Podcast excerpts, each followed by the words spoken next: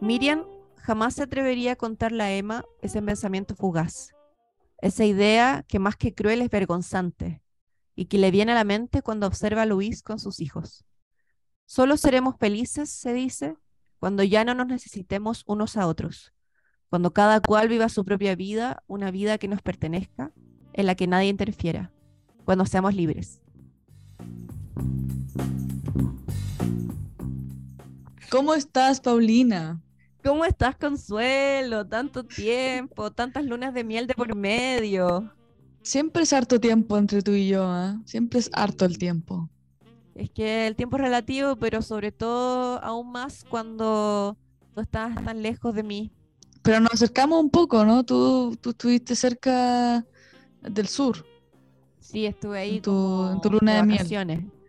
Claro, yo tuve, eh, interesante, ¿eh? yo tuve mis dos semanas de luna de miel de vacaciones y tú tuviste tus tres semanitas ahí de, de, luna de miel que viajaste al norte, al sur, a, a, Conce, a Conce, a Conce.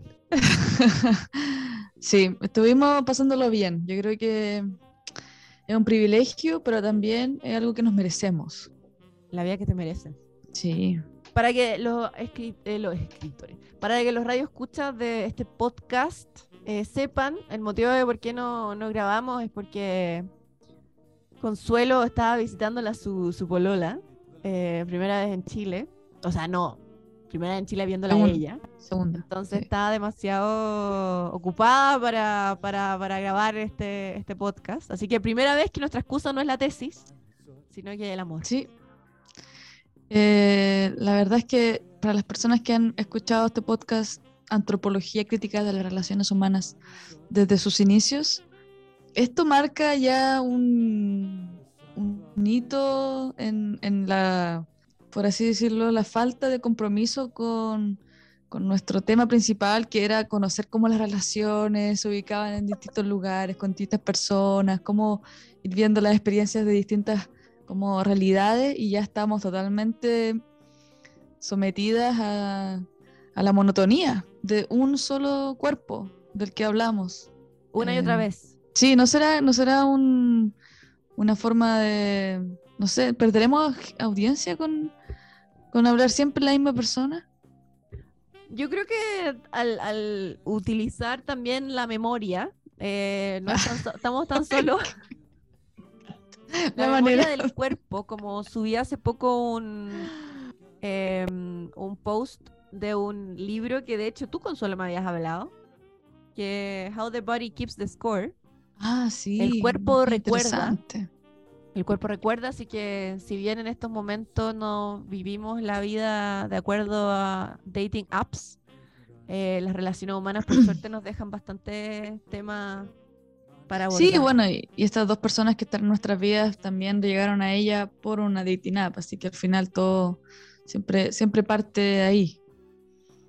En la pregunta del cómo se conocieron, yo me imagino que tú la sigues respondiendo con la honestidad que corresponde, ¿cierto? Por supuesto, tengo todo mi un guion preparado para todo el mundo que me lo pregunta. ¿Cuál es?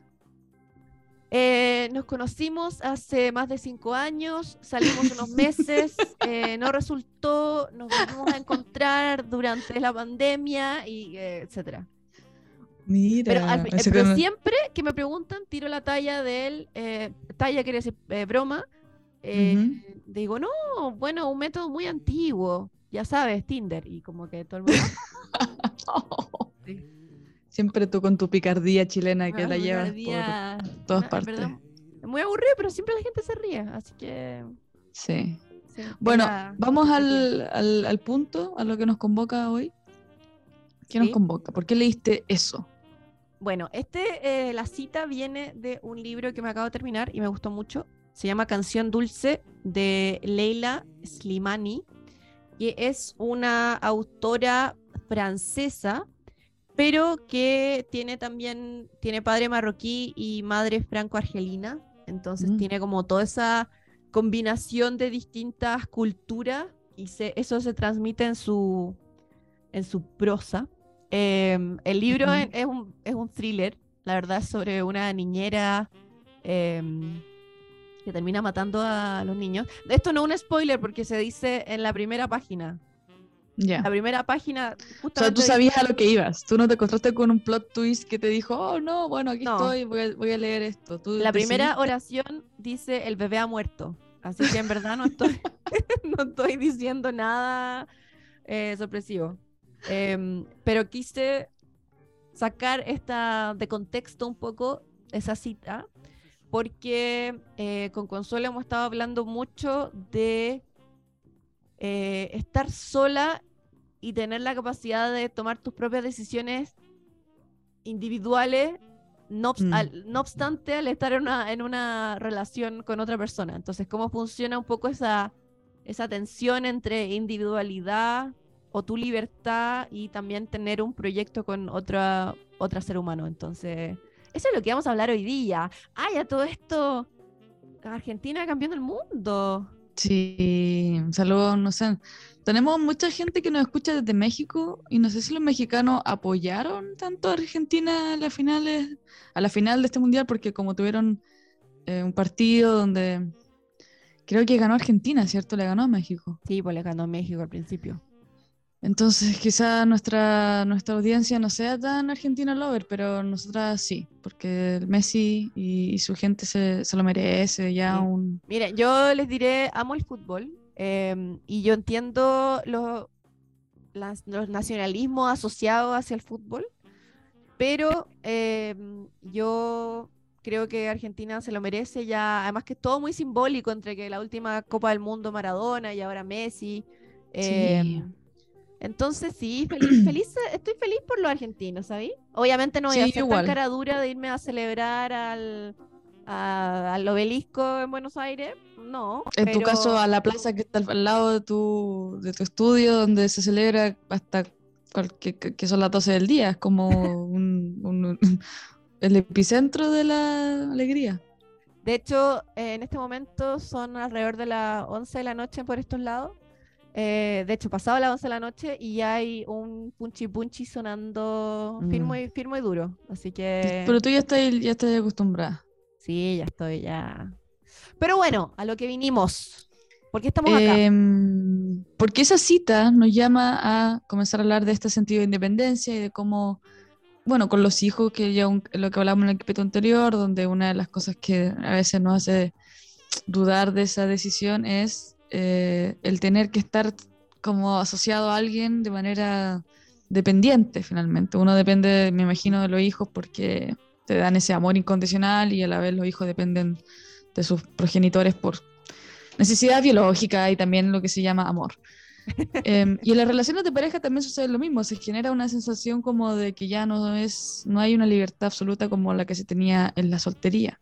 Mm, Y hasta se puede llegar a, a añorar la soltería, esa que es tan incómoda, em, pero que a veces también es como un paraíso de el no, no consequence. Como que me- hoy día me quedo dormida sin mirar el celular, hoy día hago esto y no hablo con nadie, hoy día mm, ah, salgo con tal persona y no pasa nada. En cambio, cuando estás en una relación ya hay que dar cara, hay que dar cara, hay que, hay que poner el cuerpo. hay que bancársela. Sí, po, de una. Eh, hay que ¿A ti ser te gusta estar en pareja más que estar en relación? ¿Cuál ¿Cómo? es tu estado ideal? ¿Cuál es tu estado ideal? ¿Más en pareja o en relación? ¿Cuál es O sea, o en soltería. Ah, ya soltería, decía, perdón. pero ¿qué tipo de eufemismo, qué concepto teórico es este? Perdón, perdón, perdón, me equivoqué, un lapsus. Además que yo voy a decir que em, cuando yo conocí a mi pareja actual, em, él no era muy, claro, siempre le interesó la teoría, etcétera, pero a ver, el hombre había leído El alquimista de Paulo Coelho, entonces no, no convengamos que Mm. no era la persona con mayor profundidad teórica. Em, Ujú. y ahora está escuchando muchos podcasts de filosofía y es como que se le está abriendo el mundo y como que se le está cayendo a pedazos su, su cimiento.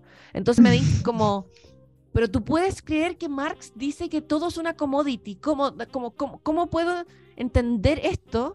Y yo como amigo, yo ya pasé por esto a mis 20, Sí. como, como que ya aprendí a vivir en esa realidad. Entonces bastante tierno. em, No, es bastante tierno ver este proceso de, de cuando la filosofía y las ciencias humanas llegan a tu, a tu, a tu mente, la lucidez. también es un vértigo, ¿ah? porque eso puede abrir puertas de, de caminos inciertos. Sí, tal vez se va en el camino Viaje del al Himalaya. héroe, al Himalaya o a- no sé, tal vez. Mira, yo le digo, mientras no termine yéndose como a la India, Mm, no sé, en fin, veremos, eh, continuará. Eh, y frente a tu pregunta, si prefiero estar, ah, que lo, que- ¿por qué contesto? Porque ahora estoy, él está, nuestras conversaciones están muy enfocadas a conceptos. Entonces, como, por eso dije como, estar en relación o estar en pareja, ¿tiene algún, semánticamente hay algo distinto en esos dos estados? entonces- Entonces, Tú, tú no eres de las que simplemente descarta esa pregunta, sino que tú quieres ver, ¿hay algún sentido en esto? ¿Cuál es el, el- la hermenéutica del saber? mira, tú ya me conoces, Consuelo, y yo siempre estoy buscando extraer algún aprendizaje. Sí, está De- bien. Bueno, es una relación que, que no va a tener fin entonces, porque con, con esa eh, curiosidad mental que tiene el holandés, eh, te va a mantener ahí. Claro. ¿Pero te gusta esto de estar en Potá? en Potá. Eh, sí, pero, o sea, igual yo le he dicho esto a él, que extraño, extraño el, em, El cuarto propio. Bueno, lo No. tienes. extraño tener citas ¡Ah! ¿Le porque, has dicho eso? sí, sí le he dicho, como Duro. extraño el, el poder conocer, el conocer otros mundos y poder conocerme a mí a través de, de ese conocer otros mundos. No sé si me entiendo. Mm, sí, sí, sí, sí, sí, sí, como el, el- el- el mirarse al espejo. claro, como darte cuenta que es posible tener mucho en común con el hooligan que le gusta el fútbol, el profe de historia que es entrenador físico, con el filósofo de cuarta categoría. No sé, es como es posible encontrar una conexión, aunque sea breve y puntual.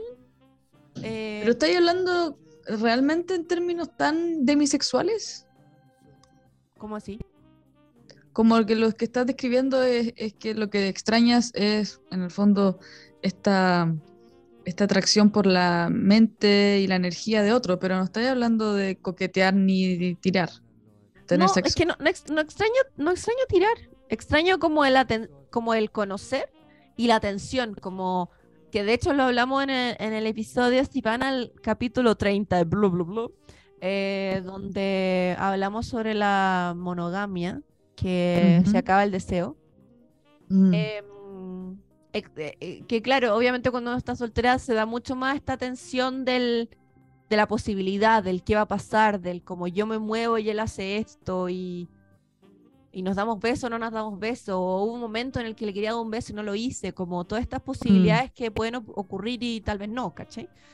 Em, pero, pero dentro de todo, siento que estar en pareja es algo que me... O sea, estar en pareja ahora, a mis 35 años, em, es algo que me, que me ha dado hartas cosas. Ah. Silencio. Bonito, una bonita reflexión. Te ha dado duro. Nada. Oye, ¿qué te ha dado? Pero es que, ¿sabéis qué? Es raro porque em, este cabro siempre me dice que además yo soy su mejor amiga. Ah, Y yo, la reseca, en la boluda. reseca, y yo como, no soy tu mejor amiga. Em, Soy tu dominatrix. no, sí, pero eh, creo que a veces hay momentos en los que hay mayor énfasis como en lo espiritual mental y otras veces en que hay más énfasis como en el apapache corporal, en lo físico, ¿cachai? Es como que es como una balanza que va de un lado para otro. Eh, y eso es Mm. interesante, cómo cambia. Ya, pero entonces en definitiva eso es algo que te hace pensar que es difícil pensar la soltería como un abstracto, como un estado eh, en lo, como en, en el vacío, porque la soltería depende de el- cómo llegaste a la soltería o la- lo que se, lo que proyectas después de la soltería, como no sé, pues ser soltera a los 18, no es lo mismo que y, y después de no, y nunca haber estado en una relación no es lo mismo que ser soltera a los 35 después de haber terminado con alguien con el que sí te proyectabas.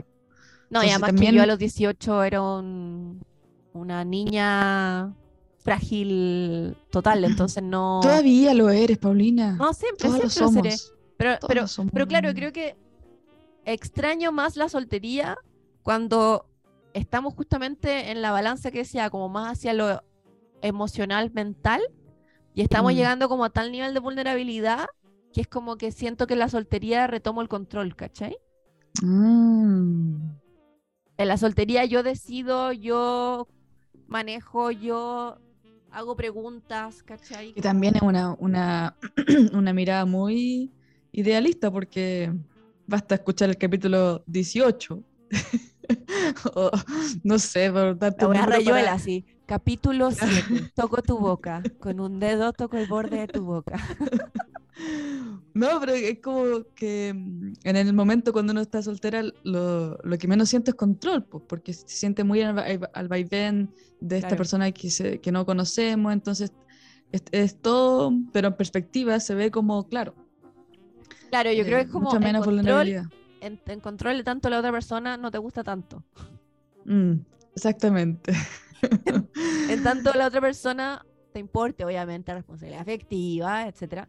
Pero no te, no te duele si te costea, no te duele si no, no quiere, no quiere las mismas cosas. Sí. ¿cachai? Pero yo creo que esa soltería es como básicamente un, un no querer eh, exponerse, porque es, es yo creo que la soltería debería tener un vocabulario más eh, extenso, porque está la soltería de- del despecho por la relación que s- terminó, previa, si es que hubo, eh, que es como una soltería de estar todavía pegada.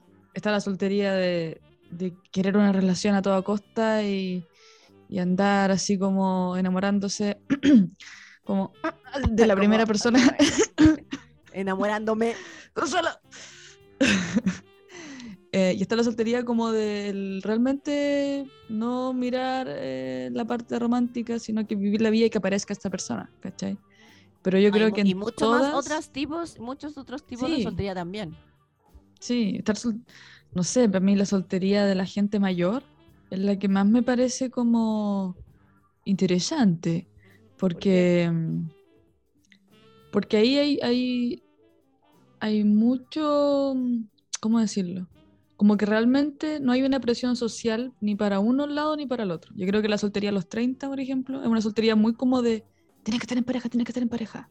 Mm. Pero una soltería a los 65, la, la sociedad te dice, o en pareja también- o no. Como que, Yo creo que eso igual está cambiando, porque uno también, o sea, nosotros hablamos también desde usar dating apps y todo el rollo en una Mm. cierta edad, pero generacionalmente también hay muchos eh, tipos de dating apps que se usan para gente mayor. De hecho, la mamá de mi pololo eh, conoció a su actual esposo de hace 10 años, lo conoció por internet. me encanta. que, a ver, 10 años atrás se casaron, entonces no sé cuánto rato habrán salido. Imagínate esa wea peor que Latin Chat, o sea, no sé cómo habrá sido como el cómo se conocieron. Pero pero Mm. claro, entonces es posible eso y también hay una hay una diferencia genera como de género que yo creo que es mucho mejor eh, visto es bien visto que un hombre a sus 60 y algo esté con alguien, pero que una mujer esté sola a los 60 y algo es como aceptado. Mm. Sí, como que un hombre a los sesenta y tantos soltero, solo, viviendo solo, es como, Ese bueno ahora no va a sobrevivir, ¿cachai? sí, como por favor, las hijas, ¿dónde están las hijas? Mm. Sí. O sea, yo creo que, sobre todo en sociedades, no sé, pues nosotros que tenemos amigas colombianas, como este de la, la, la, la mujer que se haga cargo, la hija, la hija mujer que se haga cargo de un padre o ambos padres, si es que están enfermos, es heavy. Pero además, no sé, por ejemplo, mi, mis papás son el yin y el yang, y mi viejo nunca ha estado solo, ¿cachai? Como se separó de mi mamá, después se separó de la mamá de mi hermana, después tuvo, conoció a una señora 20 años menor que él, un cliché andante. Eh, estuvieron juntos 14 años, se separó, duró mi papá un año menos, y por Tinder eh, conoció a, a su polola, que están juntos hace Mm. ya un año, y que por suerte de, de su edad, por suerte. Em, y mi mamá, en cambio, no ha salido con absolutamente nadie hace 20 años, ¿cachai? Mm. Pero. mm, Y no obstante, cuando yo me vine a estudiar al extranjero, un par de personas me dijeron, ay, pero vas a dejar a tu mamá solita. Y yo, Ah. no me esto, por favor, no me hagáis esto. Sí, Muy injusto, no, ese, ese es el machismo presente. Pero tú crees que cu- cuando, mm, cuando hablas de que tu papá, claro, no estuvo, no ha estado solo, em, eso ha hecho, o sea, yo por lo menos lo que sé es que igual ha tenido un proceso de crecimiento personal y ha tenido como sus despertares y, y como que no se ha estancado en el, en el adolescente que tiene muchas pololas una tras otra. Como que esa idea que a veces se tiene como de hay que estar solo para realmente poder tener una buena relación de pareja en el futuro, no es una fórmula que siempre No, o sea, funcione. a ver, mi viejo igual eh, era como el machismo encarnado, o sea, hombre criado en Mm. el campo, después fue a colegio de puro hombre, sigue siendo muy machista, pero yo creo que el hecho de haber tenido y todavía estar en terapia lo ayudó justamente a no, a, a terminar esa relación Mm. que tenía porque todos le decíamos hace mucho rato que era horrible, que no, ya no pasaba nada. Eh, y, además le tocó vivir la pandemia solo, ¿cachai? Que yo creo que si no hubiera tenido, no hubiera estado en terapia, se habría, habría vuelto a la semana, ¿cachai? Como a la semana de estar Mm. solo habría sucumbido. Oye, Consuelo, pero te cuento algo. Por favor, cuéntame algo Estamos más. yendo por la tangente, pero Sí. así- no, pues yo creo que todo tiene que ver porque estamos hablando de las relaciones de pareja. Ese es el gran tema. Ya, pero este podcast tiene que ver sobre las relaciones de pareja, entonces no. Porque nosotros quisimos hablar de esto porque actualmente tú y yo estamos en distintos grados de relación de tú y yo, tú y yo. nada No, yo estaba cantando la cumbia. Ah, O sea, tú y yo somos dos adolescentes. Que ah estás como con la villera. Ahora con. Sí, es que yo tuve, tuve luna de miel, pues, y la luna de miel se, se escuchaba la villera de fondo. Ah, en serio, ¿Esa- ¿ese fue tu soundtrack de la, de la luna de miel? Sí, sí, yo fui al Chile profundo. Está en Chile Pro- Mira, yo te vi en la Patagonia, yo no sé qué tan Chile profundo estaba. Ay, ¿Qué más profundo que eso? la chucha a lo profundo. Oye, ¿y ¿te hiciste un hike así? Como que te hiciste una caminata, te las diste como de Weón, hicimos, hicimos Mirador Torres, ¿cachai? Hicimos Mirador. Torres. eh, full, full trekking, ¿cachai? Hicimos, solo hicimos eso, la verdad. Solo fuimos al Mirador Torres. Sí, ocho horas en el día fue un, fue un bond- bonding experience. Sí, no sé. es que es duro, es duro. Yo, yo lo Sí. hice y, y no, y pff, sí, Man, no te las rodillas. Bueno, por favor enfócame, que yo puedo hablar del Mirador Torres, pero No, es que podemos, que- po- podemos quedarnos hablando de los hikes y la sí, sí, porque yo también, yo también tuve experiencias de rodillas en, en mi luna de miel, así que podemos. Oye, ¿por qué no hablamos de eso mejor? Próxima, próximo, próximo capítulo, experiencias de rodillas. Aventuras. Aventuras, aventuras, perritos zorronas. em, perdón, perritos zorronas en chileno quiere decir como. ¿Cómo se puede Dude. decir? Dude Adventures, como Dude bro. Adventures, Como bro. Bro. En fin, em, estamos en distintos grados de relación a distancia. Entonces, Bueno. con Consuelo hablamos de lo que significa estar en una relación, pero también em, tener tu espacio. ¿Y Vaya qué- que hay espacio. Y vaya que hay espacio, hay una, hay un. em, si mi madre siempre- cientos de kilómetros. tipo, así sin bandera de una. Mi madre siempre me dice, ay, entre tú y yo hay 11.000 kilómetros de distancia. Me imagino, me imagino como cuando tú estás en Conce, así que deben ser eh, muchos más. 11.007. Claro, una cosa así. Claro, Sí, yo creo que, que las relaciones a distancia tienen eso que quizás sería como el balance perfecto. eh, cuando alguien eh, lleva quizás mucho tiempo soltero o aprecia mucho la independencia y no tiene esta como tendencia al, al apego, ¿cómo se dice? ¿Apego ansioso? ¿Cuál es el claro, que claro. no se puede separar? ansioso. Ah, como, como, como al No, apego poco ansioso, saludable. como, Ah, sí, como sí, claro, sí. como de estar ahí como todo el día comiendo juntos, viendo tele juntos, haciendo todo juntos. Em, pero también hay, tiene que ser lo suficientemente cercano para que no se pierda la relación. po. Entonces es como una especie de, de juego de, de no de poder, como un balance finalmente. Pero funciona súper bien, yo creo, cuando... No sé, cuando- es que igual no hay una, no, no sé, no, no- no sé si hay una fórmula, pero es una buena oportunidad, creo, yo creo. A mí, a mí en el- en- al menos en mi caso, que mi relación igual Pero es que Nunca está recién estuvo- partiendo tu, tu, tu situación. Claro, nunca estuvo muy definida, ni siquiera previo a, a vernos ahora hace poco. Em, sí la distancia como que pone más eh, en- como el, sobre la mesa como la, lo que realmente une a las personas, ¿cachai? Que es como Claro. lo que conversan, cómo se apoyan, cómo se, se relacionan en lo cotidiano sin tener que estar ahí frente a frente, sin Claro. sexo, finalmente. El tema es que como mi luna está en Tauro, caché que estoy diciendo algo que dirías tú, pero en fin. Me encanta. Como mi luna está en Tauro, entonces yo necesito algo concreto, físico. Entonces, creo que la... Por eso digo que distintos grados, porque, claro, yo estuve en relación a distancia con Chile-Holanda por año y medio. Tú estás con Holanda por ya lleva ya un par de meses. Ujú. Em, pero creo que el, el- y esto yo lo he dicho antes, como el, el todo nada de la relación a distancia, cuando es tan, tan, tan lejos, es como lo que a mí me, me destrozó un poco porque es esta sensación de cuando estás con la persona tienes que estar todo el tiempo con la persona y aprovechar al máximo a la persona y después se va y es como la nada, ¿cachai? Mm, Entonces este sí. constante como readecuar tu vida al estoy sola, pero no estoy sola. Y cuando no estoy sola, en verdad no estoy sola en, en ningún momento, ¿cachai? Eh, igual me parece intenso.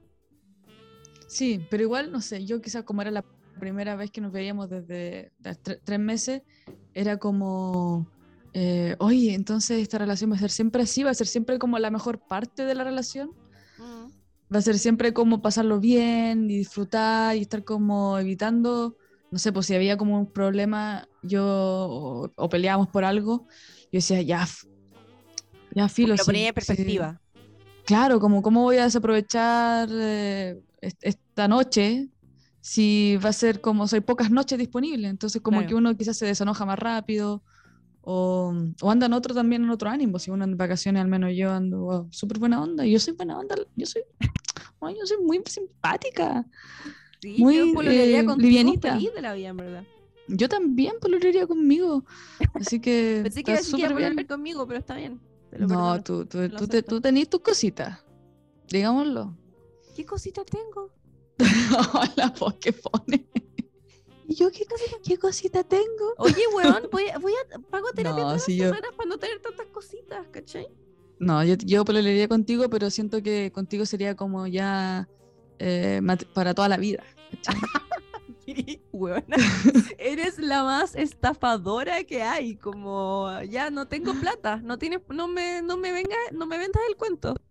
bueno, ya, bueno, ya. so- Bueno, pero a lo que iba es que eh, sí creo que te- puede tener algo buenos. Por ejemplo, en mi caso, cuando nos despedimos, como yo sé que la voy a ver como en un poco más de un mes, no, es- no lo siento como, ay, eh, cuando vaya a Holanda tengo que estar todos los días con ella. Sobre Claro. todo también porque yo, además, allá tengo otra gente que también quiero ver. Claro, tenés tu Entonces- mundo, tienes tu mundo allá, no es como Sí. Y de partida no me voy a quedar en su casa, voy a estar con otro amigo. Incluso no voy directamente a Holanda, voy primero a Londres a un concierto, me quedo un día más en la ciudad viendo. Como que igual, en algún momento tienes, vas a defender la tesis, supuestamente. claro. Y, y igual yo siento que hay un, hay un, un- es- eso lo, lo, lo hago así o lo pienso así porque sé que no voy a ir a Holanda por una, una semana o dos semanas. ¿cachai? Sé que voy a ir por mínimo un mes. Claro. Entonces siento como que hay espacio para eh, que no sea como todo o nada. Claro. Pero creo que si estuviera en una, en una configuración como la que tú estuviste en ese entonces, que era como eh, tres meses sin verse, cuatro meses sin verse, lo hace todo más como intenso, pues, más, Mm. mucho menos eh, como ritmo de relación Como tranqui. normal. Sí. Claro, porque ponte tú Entonces yo nos ahora... a disfrutar la soltería que te deja esa relación a distancia. Es como una soltería casi de llenar el vacío. Sí, yo creo que yo creo que para mí me di cuenta que después de cuatro meses empezáis a vivir tu vida un poco sola. Claro. Ya empezáis a hacer como tu vida paralela, ¿cachai? Como, Como que, que ya pierde sentido hablar con esa otra persona, que es como, Claro, que, como como que estás demasiado la lejos. claro, veías a la persona y habláis con ella, pero forma parte como de un abstracto ideal, como de, como Latin chat. O sea, es como que tu polola, tu polola, tu polola virtual, ¿cachai? Virtual, ¿cachai? Entonces no. em, ya te empezáis a sentir que estás en tu cotidianidad, estás sola, ¿cachai? O sea, a mí me pasó, a mí me Mm. pasó. Entonces no. Hay mucha gente, no sé, yo tengo amigas que llevan, weón, cinco años en relación a distancia y distancias largas y les funciona perfecto, ¿cachai? Pero creo que cada pareja es como tiene que hacer su configuración.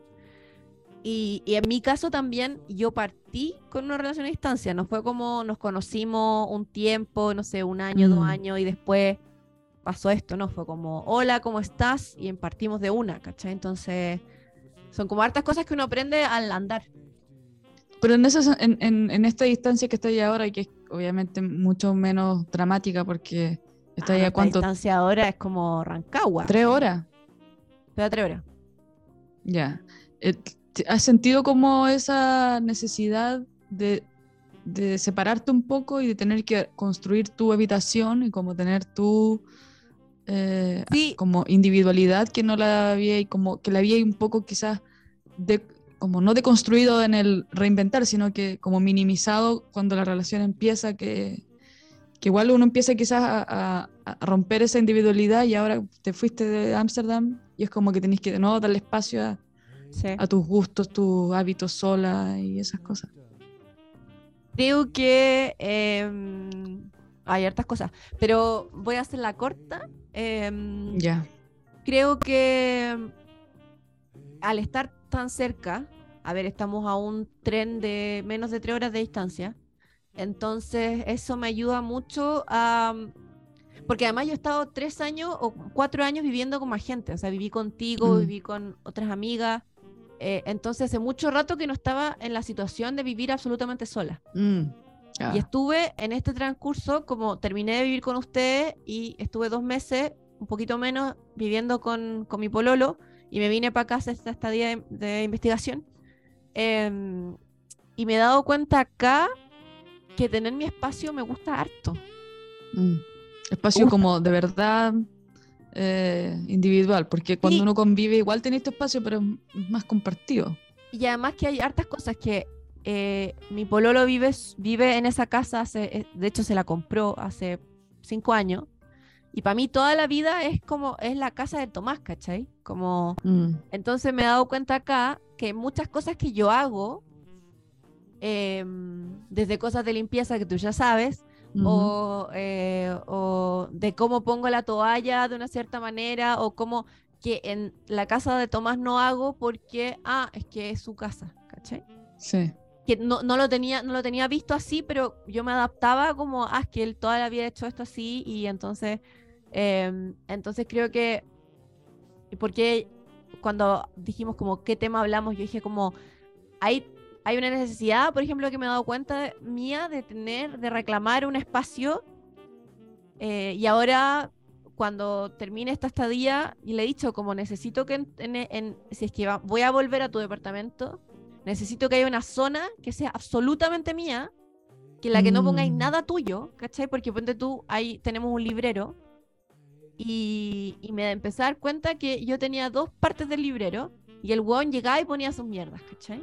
Y llegaba y ponía ¿Qué significan mierdas. mierdas? ¿Qué significan mierdas? ¿Son No, libros? desde como fotos, huevadas y como cositas, ¿cachai? Y yo, no, Mm, sale, sale, ¿cachai? Era como, necesito, yo entiendo que nuestras vidas al vivir juntos es como que se mezclan y se combinan. ya, claro, y- sí, ya, van a hacer, eh, van a lavar la ropa juntos, eso ya se diste. No, más o menos. Em, todavía no se va con la ropa, pero sí ya, Ya. ya vivimos, ya compartimos nuestra cotidianidad. Ya me veís con mi weá de los dientes todos los días cuando me despierto en las mañanas. Necesito que al menos haya una parte mía que no estés tú, ¿cachai? Mm, Y eso ha sido súper rico de estar acá porque hay veces que él viene y lo disfruto mucho, pero cuando él se va también lo disfruto. ¿Cachai? Cuando él se va, Mm. igual es como, ah, ya voy a. Me voy a poner. Libre, sí, sí. Y me voy a poner de esta como una- manera, y me voy a poner a ver Mm. tele de esta manera, y es como que nadie, nadie me pregunta, nadie tengo que. No, estoy ahí, ¿cachai? Mm. Pero también está el otro lado, que yo desde chica soy muy. Em, muy tirada como al, al, al que a veces cuando estoy sola mucho rato me bajoneo, ¿cachai? Ya. Entonces también me ha pasado, tal vez mal Bueno, es que lo- comienzo, la literatura también que estás le- leyendo, consumiendo, Sí, bueno, es no, que, bueno, digamos que te ilumina la vida. las bebés mueren y toda la weá. Entonces, cuando también eso me pasa, me doy cuenta que me exagero un poco esto de irme hacia adentro, porque en Mm. verdad no quiero verlo, como no quiero verlo en el sentido de que estoy tan acostumbrada como a revolcarme en mi mierda y a estar como en mi bajón, que cuando él viene y viene como, ah, ya, y no sé qué, es como que quiero que se vaya porque, porque es como que me gusta hundirme más, ¿cachai? Mm. Entonces, hay veces en los que me doy cuenta que sí, tener mi espacio es importante, pero también no puedo estar as- no, no puedo estar sola mucho tiempo, ¿cachai? Claro, es bueno que alguien lo, lo- lo interrumpa. Claro. Sí, yo creo que esa es una de las cosas que rompen un poco el- la mirada hiper romántica, romanticismo tóxico, que es esta sensación de que el, el amor de verdad es el que comparte todo, ¿cachai? El que comparte la cama, comparte el baño, comparte... Y como que la pareja que de verdad se ama es la que ha vivido toda su vida los dos solos en una montaña y no necesitan a nadie. Y, y eso yo creo que es una receta para el fracaso, porque se pierde mucho de lo que te hace también atractivo para el otro, de lo que Mm, él te hace también a ti crecer o irte como a, a- a- a tu propio proceso. Claro. Yo soy una fiel defensora de eh, habitaciones individuales. Bueno, Ah, sí. primero Creo de ser lo hablamos- millonaria. Creo que le hablamos de eso, pero sí, pues ojalá. Claro, él vive Sí. en un departamento de 40 metros cuadrados, que obviamente está súper, pero no te permite como, ah, ya, tengo mi pieza, tengo, entonces como que estoy tratando de darle un nuevo significado como Mm. a espacios, ¿cachai? Como espacios Sí. míos. Eh, y también yo estoy muy a favor de como proyectos comunes y colectivos y, y llegar a contra, como concesiones y, y dialogar y todo, pero también es que encuentro necesario cuidar el como tu mundo interno, tu mundo propio. Hay ciertas cosas que son para ti eh, y que disfrutar hacer, haciendo sola. eh, Y está bien. Creo que está Sí, bien. es un buen límite. Voy a cerrar con una anécdota que me contó hoy día mi, mi polola. Ah. Porque uno de los niños Cada vez que diga, cada vez que digas Eh. por la voy a gritar. Yo también grito internamente, ya, Ya. He, he- he tenido que contenerlo, pero todavía me parece raro. Eh, uno de sus hijos que le contó que estaba peleando con una mujer. eh, su principal pregunta era como, pero ella no se va a venir a vivir acá, ¿cierto? y yo como, ¿por qué se preocupa de eso? Pero claro, es como esta sensación de que esto es nuestro eh, Claro. y, y es que alguien eh, externo llegue es como que cambia todo, aunque... Eres como un- una invasión. Sí, por eso estaba muy contento que yo viviera lejos. Y yo le dije, bueno, por primera vez el estar a larga distancia que le conviene a alguien, Claro, como hace feliz a alguien, es verdad. en este caso los niños. Bueno, Consuelo, ha sido Em, un gusto verte. Igualmente, Paulina, siempre Tan hermosa como siempre. Aunque Próximo me dijiste que no capítulo- pololeas conmigo, pero está bien. Para toda la vida. Próximo capítulo podemos hasta grabarlo en vivo y en directo, si es que nos damos el tiempo necesario. Yo voy a estar allá en un mes más. Ah, pero tú estás en Bruselas, po. No, pero lo, lo hacemos algo y voy para allá. Estoy al lado. Bueno, estoy, estoy en sí. Rancagua. Eh, ¿Te sabía el baile de los rancagüinos? No, no sé cuál es. Ah, entonces es el de Dime si son latinos. eh, que se saben. ¡Ah! La coreografía. Ya, Sí. cuando nos veamos me lo voy a aprender. Ya, Ya, para que sea realmente una rancagüina. Besitos. Muchas gracias por escucharnos. Chao. Chao. Chao, chao.